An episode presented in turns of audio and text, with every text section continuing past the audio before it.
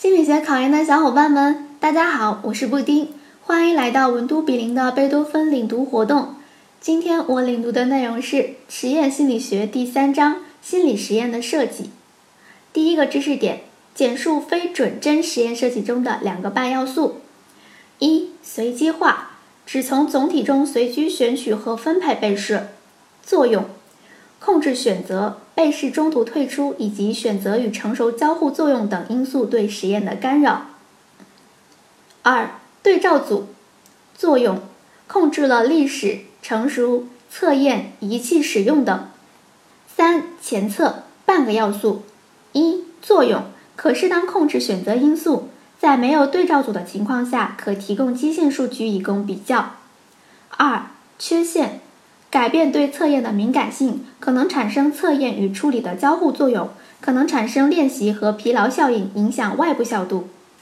Tips，这部分内容不会直接考察所谓两个半要素，记住主要是为了对非准真实验设计做出评价。根据该设计中包含的要素或缺失的要素，套用其作用，即可评价其优缺点。第二个知识点：简述非准真实验设计。一真实验设计，一完全随机单因素设计，共有四种：随机实验组控制组前测后测设计，随机实验组控制组后测设计，随机多组后测设计，所罗门四组设计。二完全随机多因素设计。三随机化区组设计。二准实验设计，一单组准实验设计，共有两种。时间序列设计和相等时间样本设计。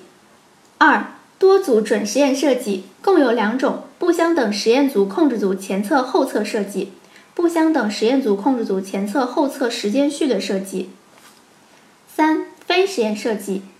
一、前实验设计共有三种：单组后测设计、单组前测后测设计和固定组比较设计。二、事后回溯设计共有两种。相关研究设计和准则组设计。Tips：不要求同学们背这些分类，着重结合例子理解各实验设计的用途、流程及优缺点。第三个知识点：简述被试内、被试间和混合设计。一、被试间设计。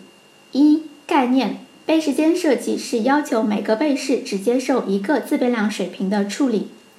二、优点。避免了练习效应和疲劳效应等由实验顺序造成的误差，即处理间不会产生污染。三、缺点：第一，所需被试数量巨大；第二，难以排除个体差异对实验造成的影响。四、克服缺点的办法有两种：匹配法和随机化法。二、被试内设计。一、概念：被试内设计是指每个被试必须接受自变量的所有水平的处理。二。优点：第一，节约被试人数；第二，排除了个体差异。三、缺点：第一，接受不同处理时的时间间隔可能会有偶然事件发生，影响实验结果；第二，易产生顺序误差，如练习效应和疲劳效应，不适用于需要较长恢复期和产生效果不可逆的实验。四、克服缺点的办法：抵消平衡法，包括 ABBA 法和拉丁方法。消消口诀：背时间优点无重复测量误差，被试内缺点有重复测量误差，背时间缺点人多有差，背室内优点人少无差。三、混合设计。一概念：混合设计是一个实验中同时采用两种基本设计的实验设计，它要求至少有一个自变量使用背室内设计，且至少有一个自变量使用被试间设计。二、优点：综合被试内和被试间设计的优点，能够有效地控制额外变量，进而更有利于揭示变量间的因果关系，因此被广泛使用。Tips：这种以被试分配方式为分类标准的三类设计，是考试中最常考察的类型，记忆的时候也很有规律。第四个知识点：简述主效应、交互作用及简单效应。一、主效应。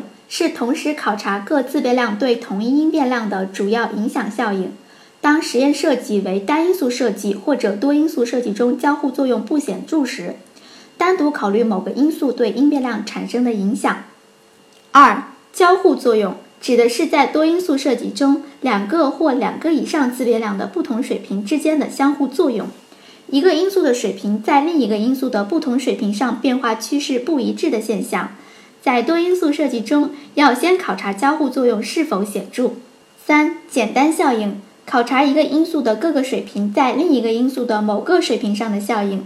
在多因素设计中，当交互作用显著时，不必再分析主效应，而是分析简单效应，即一个因素的各个水平在另一个因素某个水平上的变异。小小口诀：单因没有交，多因先看交，有交就简单。Tips：本题重在理解和应用。这节课我带领大家领读了实验心理学第三章，包含非准真实验设计中的两个半要素。